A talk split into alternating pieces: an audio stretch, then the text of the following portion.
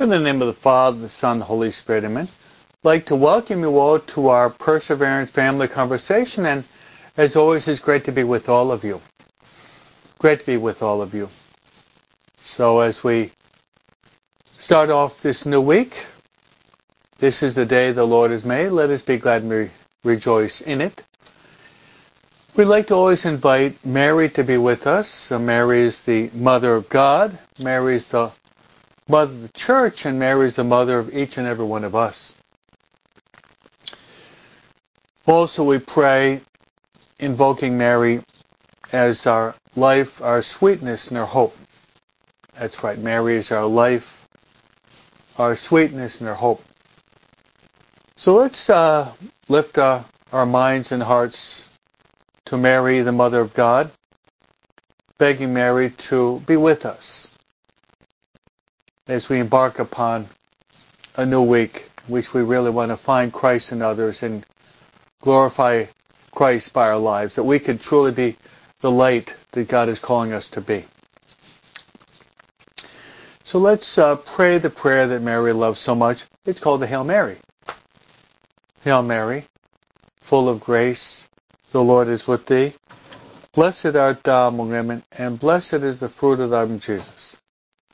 Holy Mary, Mother of God, pray for our sinners, now and at the hour of our death. Amen. Now let's invite to be with us our spiritual director. Our spiritual director is the Holy Spirit. The Holy Spirit has many different titles. The Holy Spirit is known as the Paraclete. The Holy Spirit is also known as the gift of gifts. Holy Spirit is also the sweet guest of our souls. The Holy Spirit is also known as the sanctifier. He who makes us holy. The Holy Spirit is also known as our counselor. Counselor as well as our consoler. The Holy Spirit is also our interior master. Our interior master.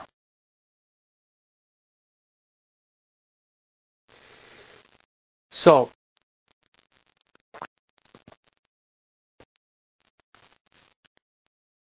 let's pray the Holy Spirit.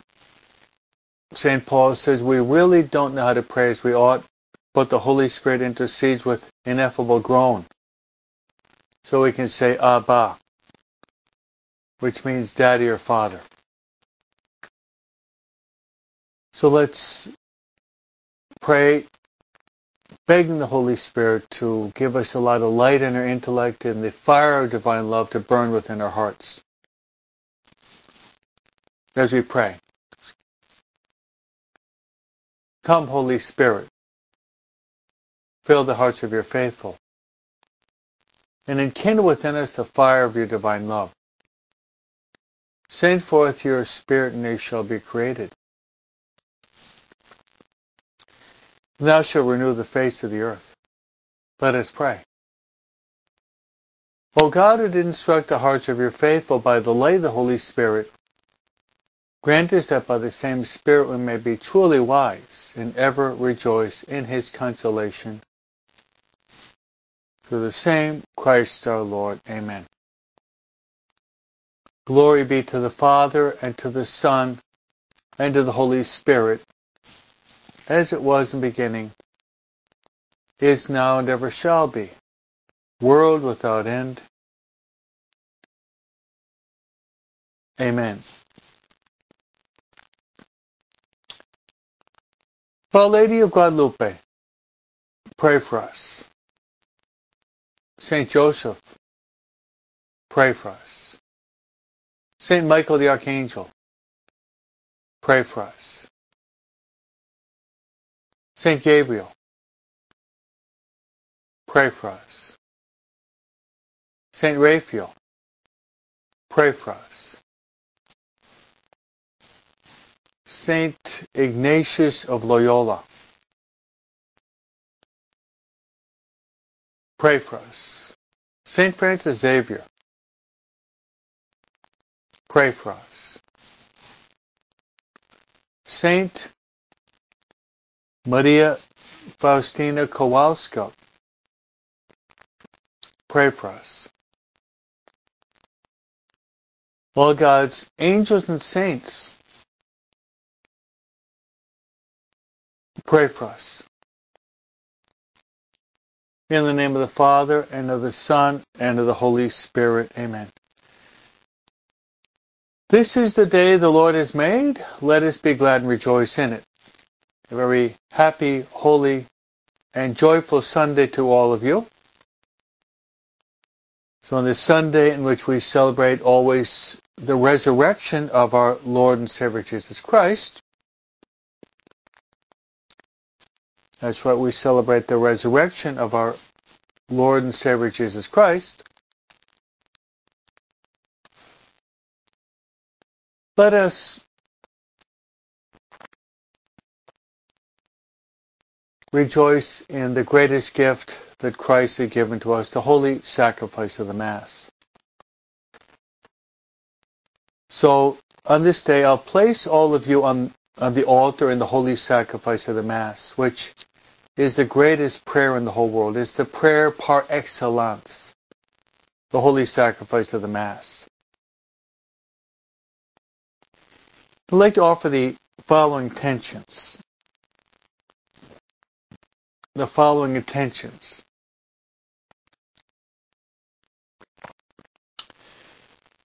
The first intention, let's pray that as we start off this new week, that all of us would be open to the Holy Spirit. We'd be open and docile to the inspirations of the Holy Spirit. Open and docile to the inspirations of the Holy Spirit. This could be our prayer.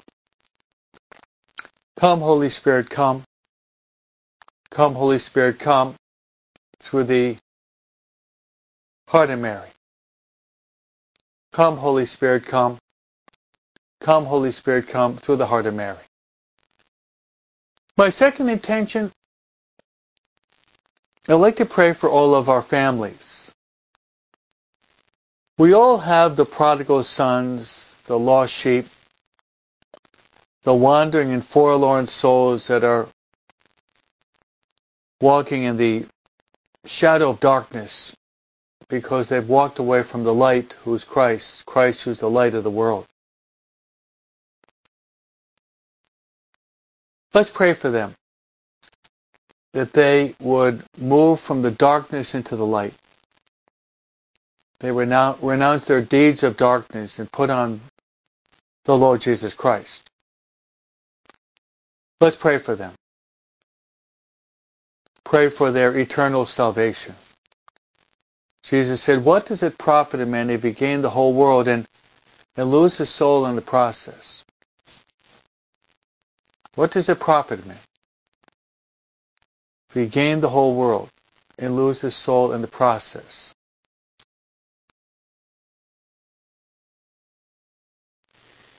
And my other intention would be I'd like to pray with you for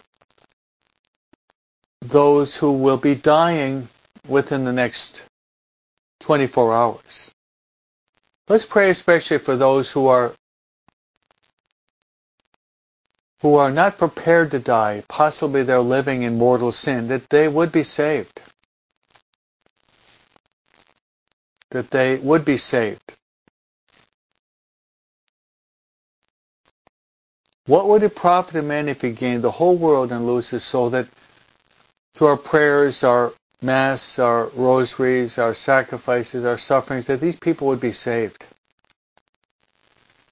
Nothing more important in this world than for each and every one of us to, to make it to heaven. So let's pray for those who are dying.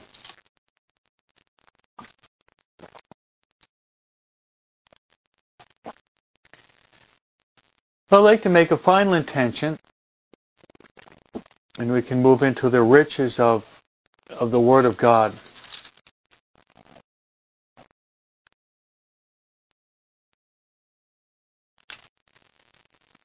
And I'd like to pray that all of you, because we're all part of our Perseverance family, would, would pray because we're going to be starting the spiritual exercises program. The Lenten program we're going to be starting today in English and tomorrow in Spanish. Today in English and tomorrow in Spanish.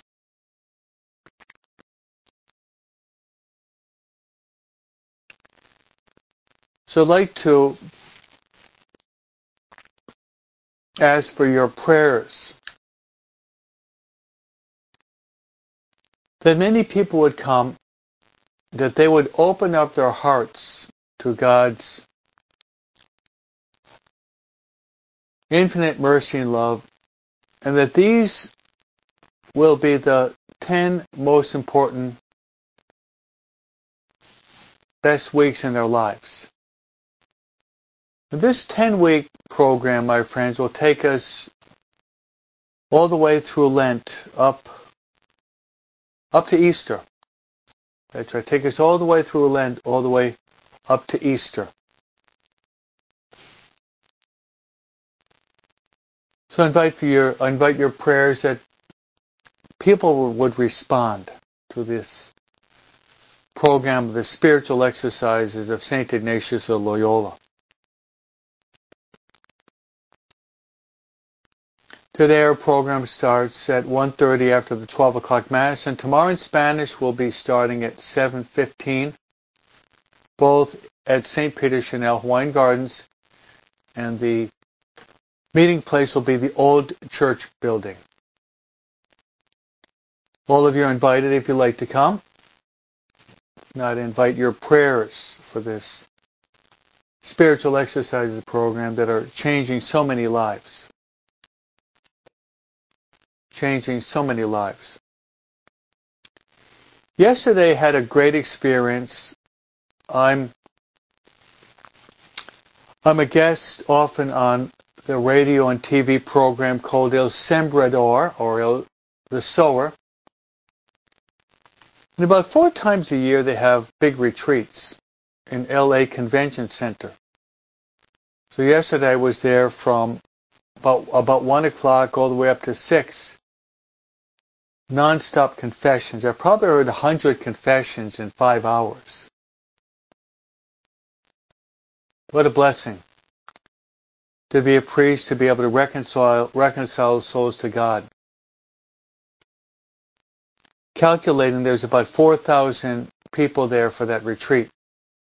It's the metanoia, metanoia for the women and many, many special blessings come when you have these uh, retreat experiences. So I try to be available to hear confessions when they've got this weekend retreat. So I'd like to pray for all those who are involved in this Sembrador retreat, as well as for all those who have gone to confession and will go to confession. All right, my friends.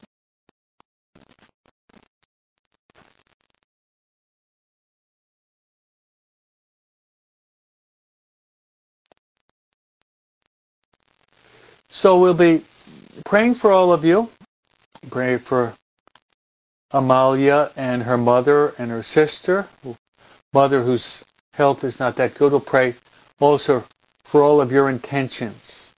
I'll pray for all your intentions. Place you on the altar in my Mass.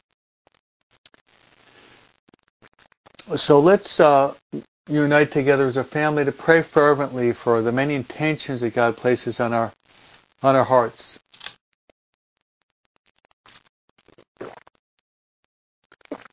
So I'd like to give you a, a um, brief overview, a panoramic vision, an eagle, eagle's eye view of, of the richness of the richness of our of the liturgy of the hours today. I'm sorry, the liturgy of the Eucharist today. You know uh, that on Sunday we have three readings in the responsorial psalm. So I'd like to give you just a, a brief summary, then we'll we'll go into uh, we'll go into the readings and we'll uh, we'll glean these spiritual golden nuggets for our spiritual lives. So the first reading is taken from the prophet Isaiah. The overall theme is that of light. Your light shall break forth like the dawn. So be, we'll be expounding upon that. Your life will break forth like the dawn.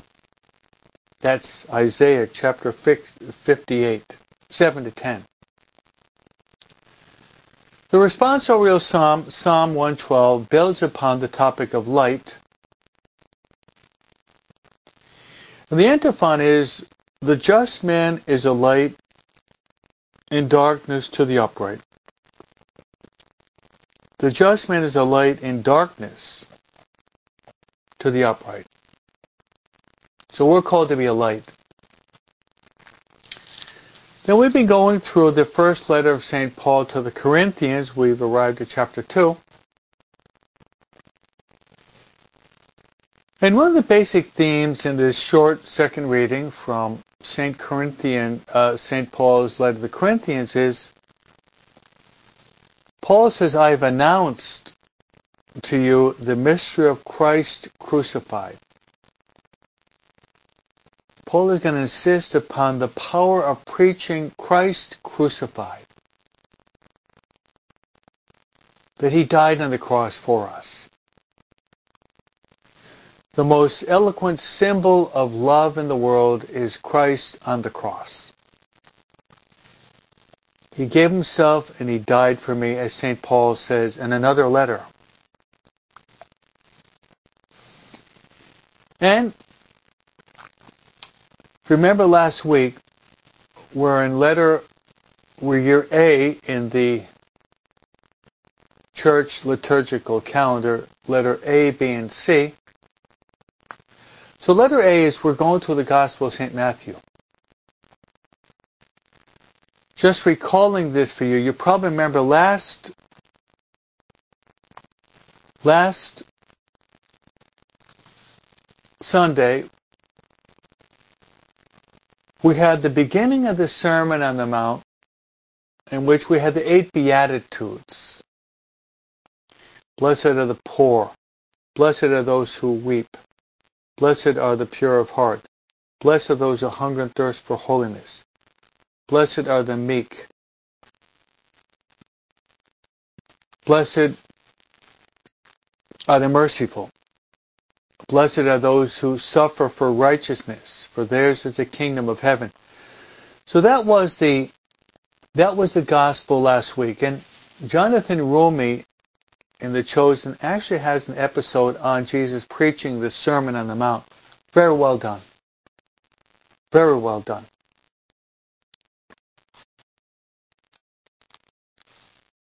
So the Sermon on the Mount we're going to be going through that in the Sunday Masses, and the Sermon on the Mount can be found in Matthew chapter 5, 6, and 7. So today, Jesus gives a simile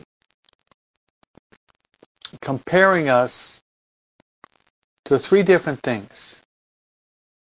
We are called to be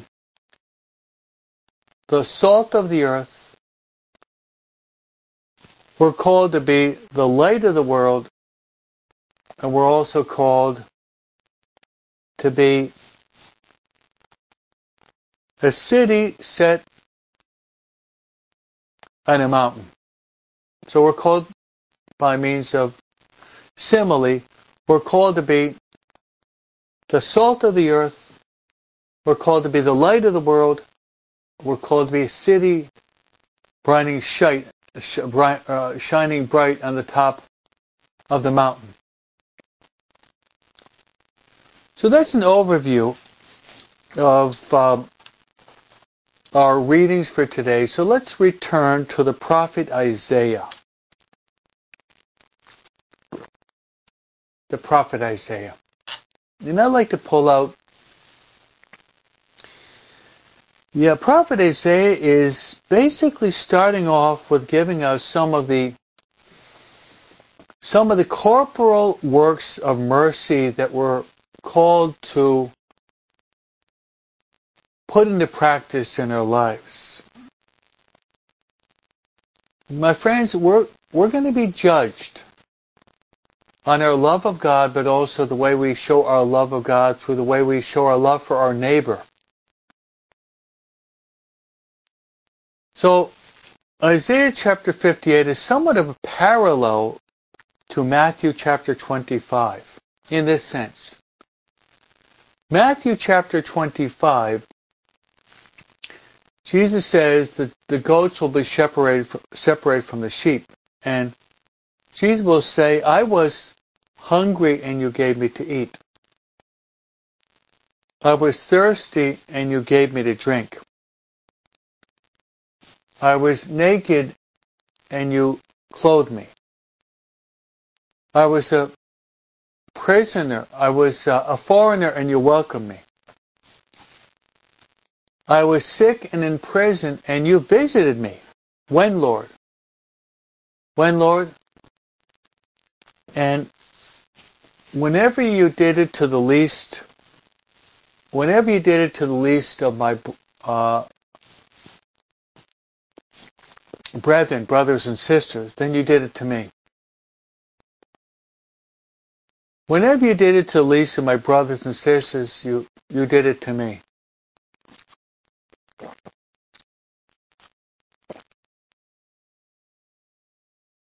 Enter into the joy of my Heavenly Father. So I'd like to take one. Jesus says to give clo- to give clothes to the naked. I'd like to tell you a story. Like this story in the life of a saint. And the name of the saint is probably a saint that many of you have not heard of. His name is Saint Alberto, and his last name is Hurtado. Saint Alberto Hurtado. Before being transferred to California, I I lived in South America for seven years. I lived in two years in Chile and five years in Argentina. If you ever go to Chile, there are two famous saints in Chile. One would be Santa Teresa de los Andes, who was a young Carmelite nun that died when she was about 20 years old, making her vows almost on her deathbed, an articulus mortis. Then another of the most famous saints in Chile, probably the most famous saint would be Saint Alberto Hurtado, who was a Jesuit priest that died in the early 50s last century. He, he died of pancreatic cancer. And this saint, Alberto Hurtado, did so much good. But I'll tell you how it came about. And I see a connection between the first reading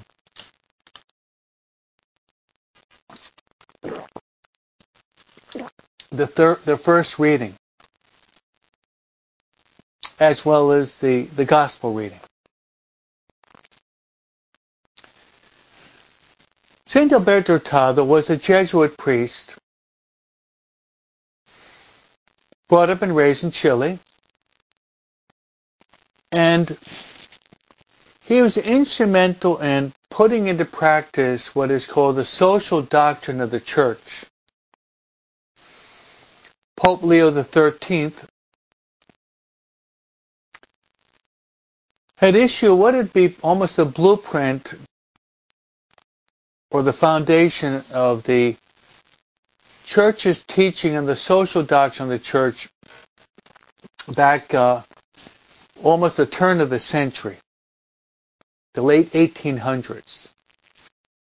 And it was called Rerum Novarum, which Pope Leo XIII insisted that if we're Catholics, we have to be involved in the society, trying to bring the, the salt and the light of the world to others. To bring the salt and the light of the world to others.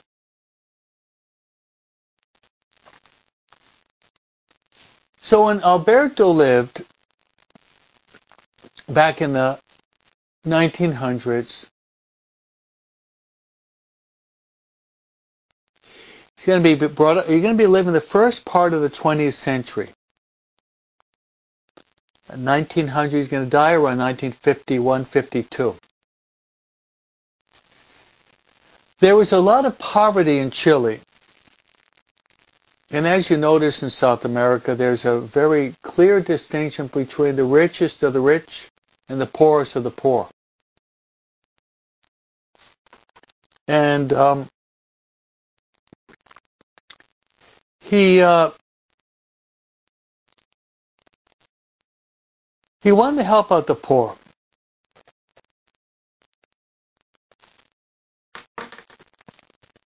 But this is how it came about he one cold rainy night he was leaving the bishop's office which the bishop had dismissed him from being the head of Acción Católica, Catholic Action, basically because there was a lot of jealousy. He was mounting in popularity. He was uh, like a John Bosco, attracting many young people. He was drumming up vocations right and left. And because of this jealousy of another cleric, the archbishop dismissed him from that key role. He was persecuted for the sake of righteousness. But God has his ways of working. Often what happens is God will God will close a door. God will, allow a door, a, a door to be closed, but to open up another door. God will close a door, but to allow for another door to be open. So he was rejected, and it hurts to be rejected. We all have been rejected in our lives, so true. So as he's heading toward his residence that night, it's a cold, rainy night, he meets a poor, homeless beggar. And Father Hurtado draws close to this man. And he's shivering.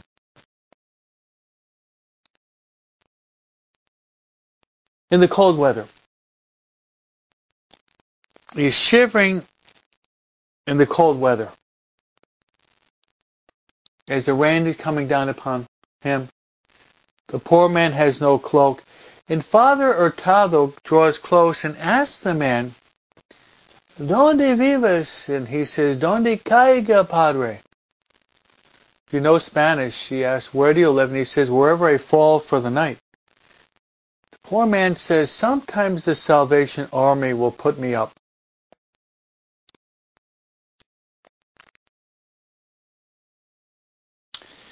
And Father Hurtado draws close to, he places his forehead on the forehead of this man, He says, you got a fever.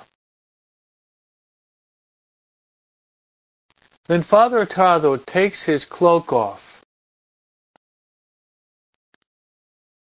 He takes his cloak off and he places it on the man.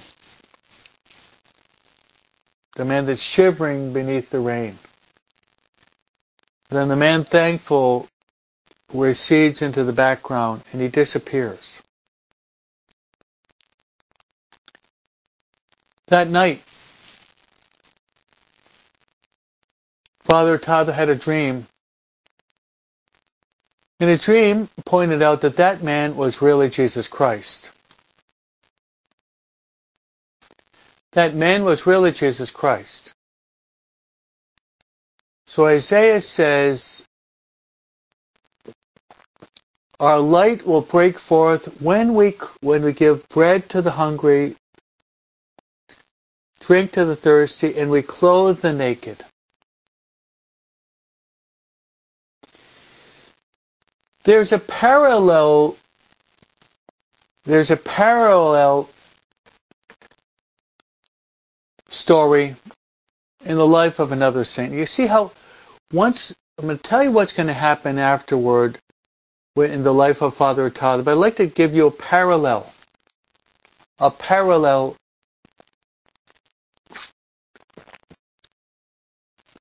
story. This one happened in around around the year 400. And the story of uh, a man sitting on a horse in France, very cold.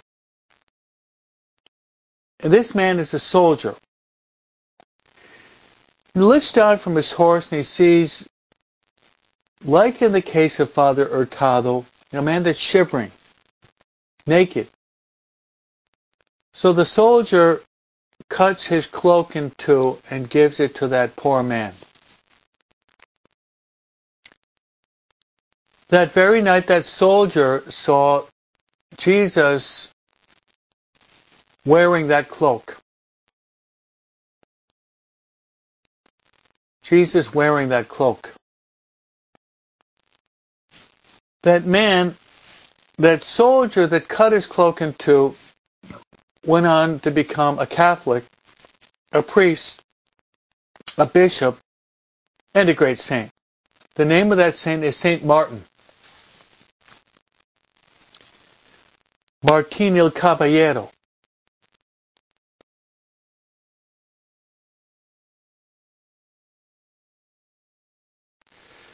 You read in the life of St. Faustina, there was a poor man at the door. She prepared hot soup for this poor man, and Jesus said, Jesus said, that poor man, that poor man was Jesus Christ.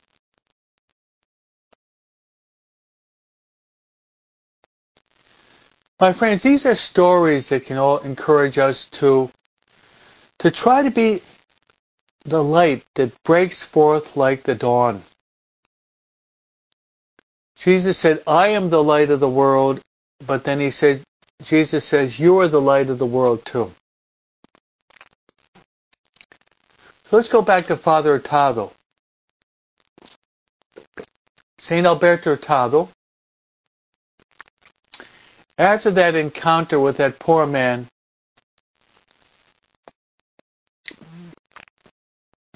for whom he gave his cloak. Father Hurtado had a, an inspiration to build, to build in Chile these homes for the poor. And if you do speak Spanish, it's called El Hogar de Cristo. If you know your Spanish well, it's called o, Hogar de Cristo. If you know your Spanish, well, Hogar de Cristo would mean the home for Christ. So if you know you know Chilean,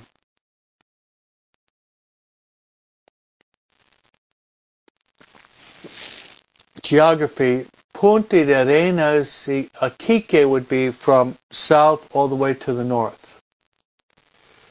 Father Hurtado began to build, with the help of others, these homes for the poor of Chile, and there were many. And this would be for orphans, for the marginalized, for the beggars, for the sick, for the dying, for unwed mothers. In a certain sense, this would be the Chilean version of what Mother Teresa was doing on a, on a global scale. On a global scale.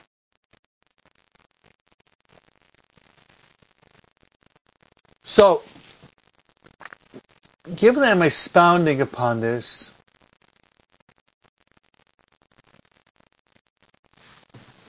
I'd like to tell another story of Father Hurtado. The stories of the saints are beautiful, aren't they? So after Father Hurtado, after Father Alberto Hurtado has already, with the help of many people, established the first Hogar de Cristo in Santiago. The government, as well as the police, are worried that he's going to, he's like a political radical. He's going to, he's promoting socialism and he's going to become a political radical.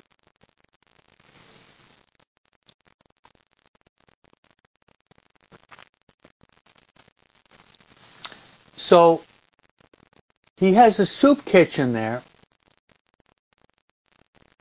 and the police come to spy on him.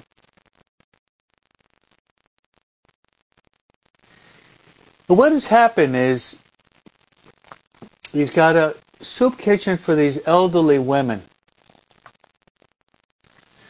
And it's lunchtime. And their father Hurtado Their father Hurtado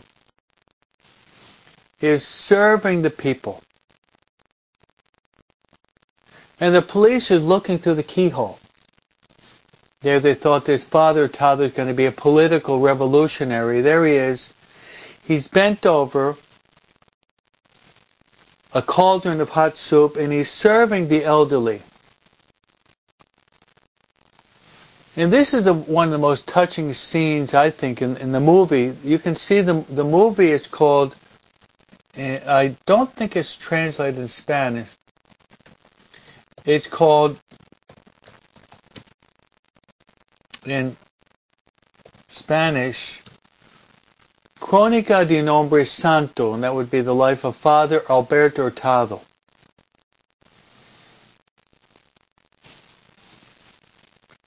So as the police is peeking through the keyhole, Father Hurtado, what does he do? He's bending over, ladling out soup to these elderly, sick women. And he says to them, this is the best we have.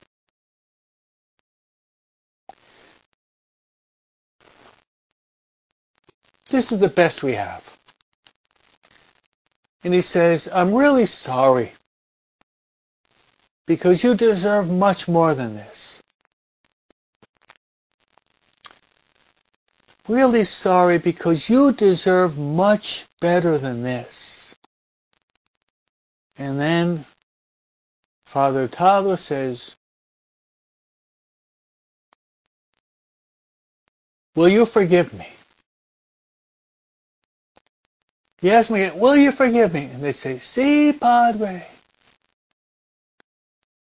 Si, padre.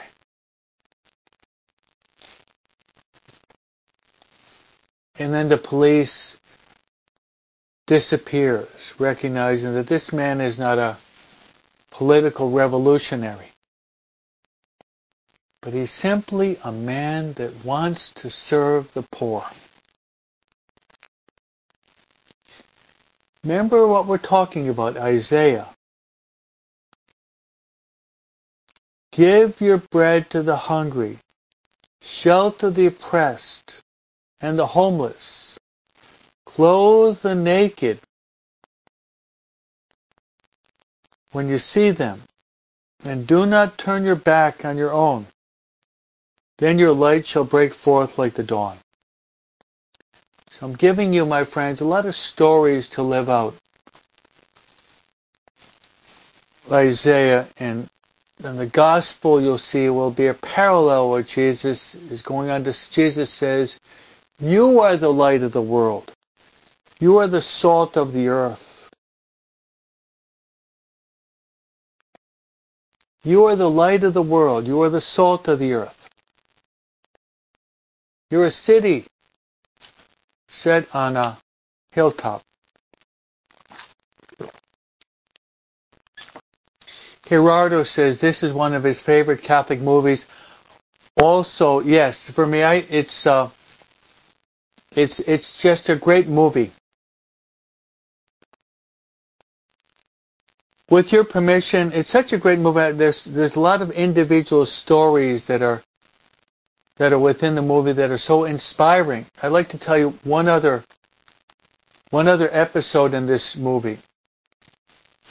I think this has been shown on EWTN with uh, the titles in English below because I don't think it's been dubbed into English, um, the audio part, but it's dubbed below. And EWTN has, has shown this in the past. It's called Cronica de un Hombre Santo. Alberto Hurtado.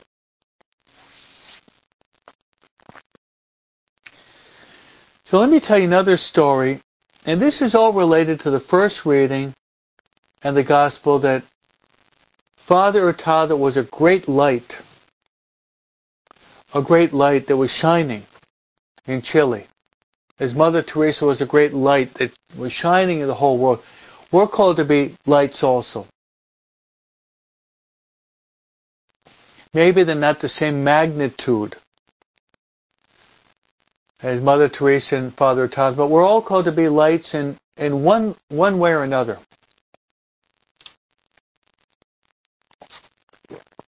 So here's another here's another episode from Cronica de un Hombre Santo.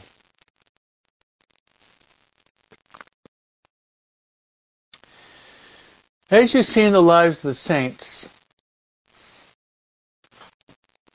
they're often carrying out missions, works that go beyond what's humanly speaking, it's humanly speaking possible. They're they're trying to carry out the impossible. But what the saints have, what we're lacking, is the saints have a limitless trust in God. That's right, the saints have this limitless trust in God. There's limitless trust in God.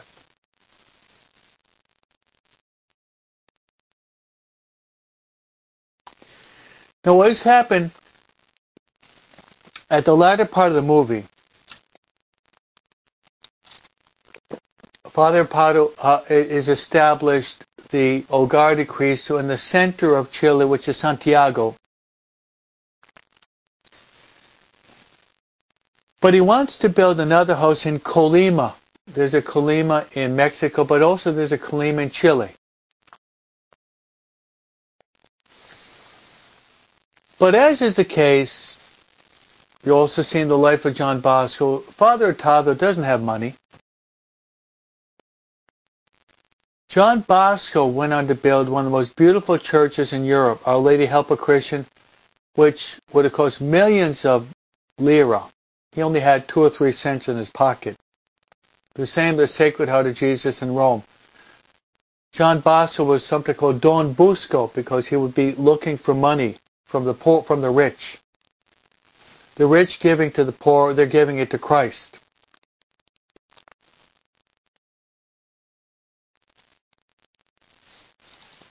So Father Tado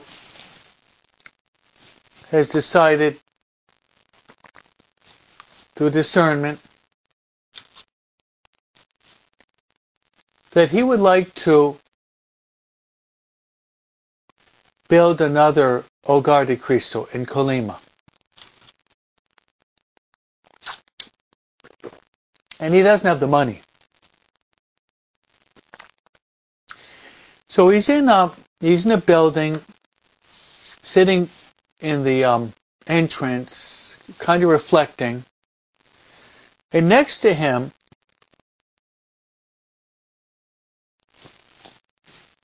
next to him.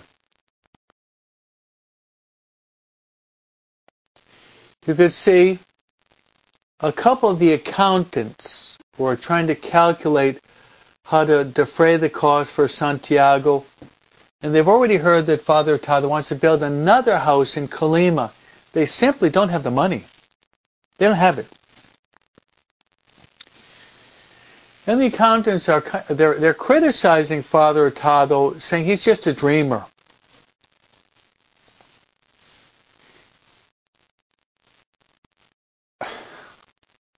He's just a dreamer. Doesn't have his feet on the ground. He's a good man. He's a saint, but he's just he doesn't have any common sense. They seem to be pointing out.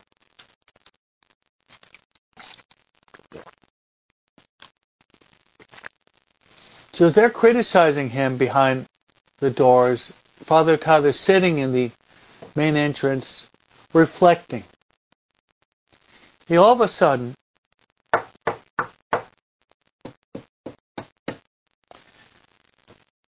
knocking on the door. Father Todd gets up and opens up the door. And it's a, it's an elderly couple.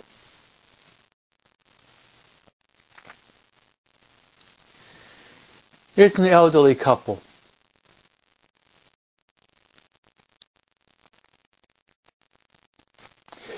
And this elderly couple is, they've never had any children. The man is retired. And he's heard about the works of Father Tado. He said, Father Tado, we've heard about the many good works that you're doing.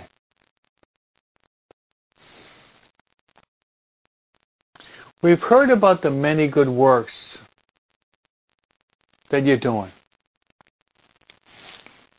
And he says that, you know,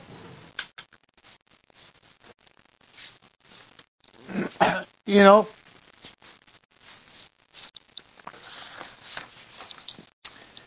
We never had any children, but we'd like to give you,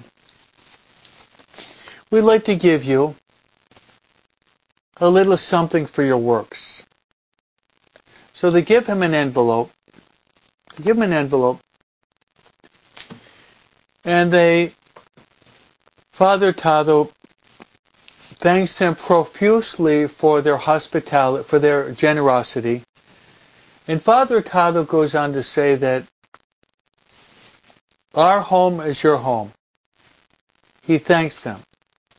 Then what he does is he goes and he opens up he opens up the envelope and he sees in that envelope a donation of a million pesos a million pages. We're talking about a hundred or 75 years ago.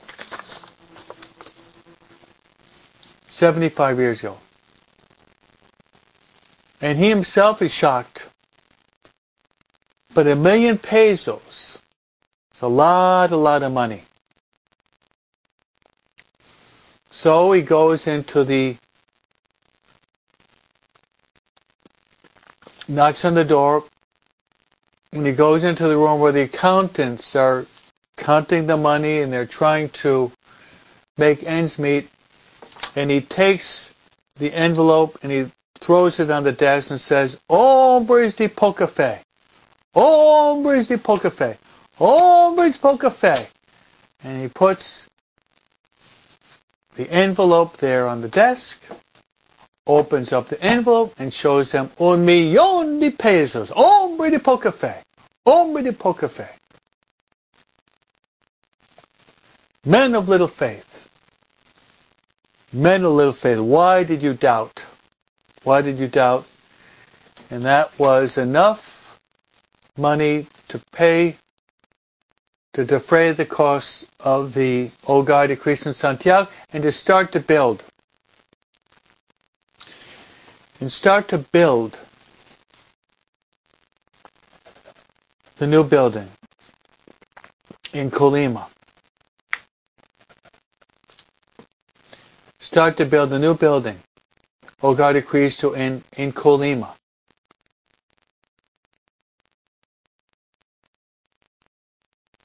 My friends, these stories are really wonderful. Doing, I'm, I'm, I'm, I'm going through the first reading in the gospel where Jesus says, you are the light of the world, you are the salt of the earth, you are called to be the hill on the top of the mountain. The light is not made to put, be put underneath a bushel basket, but rather, let your light shine before men so that you you'll give glory to your Father who's in heaven.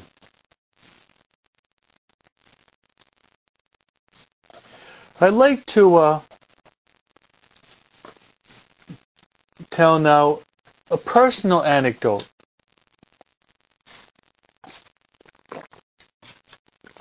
I'd like to tell you a personal anecdote.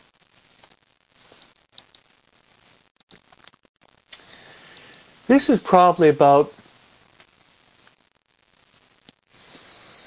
maybe about eight years ago.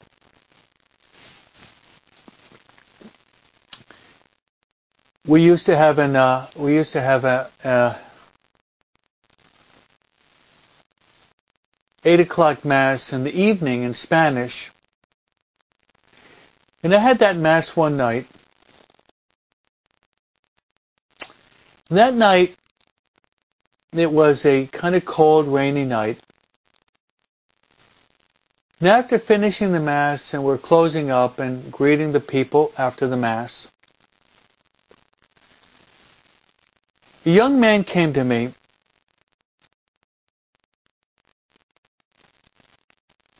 and he wanted to talk to me, and it, it was kind of cold and rainy, kind of like the, the same situation of Father Alberto Hurtado.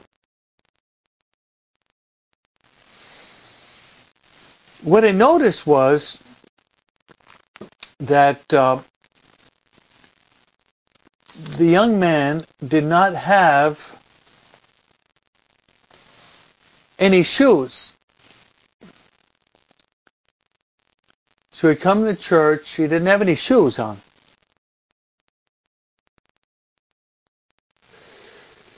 So before we left, walking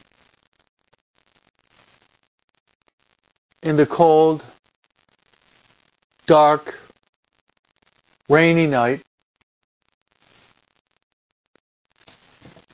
what I did was I did this. I took I took off my my shoes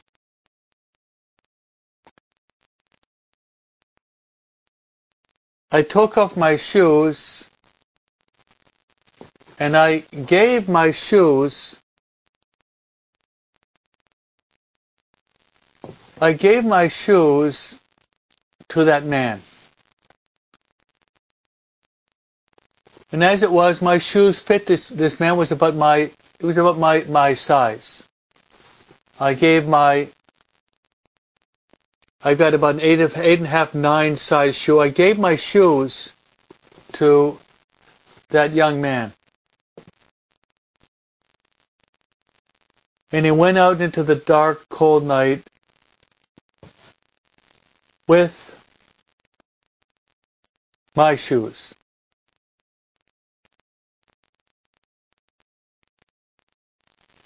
And then I had to walk back home. I had to walk back home without any shoes. Now I went up into my room because I reasoned I had I had an extra pair of shoes.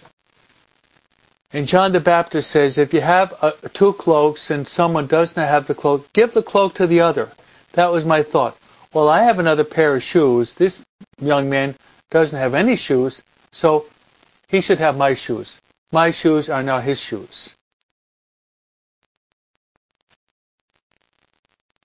And I went into my room that night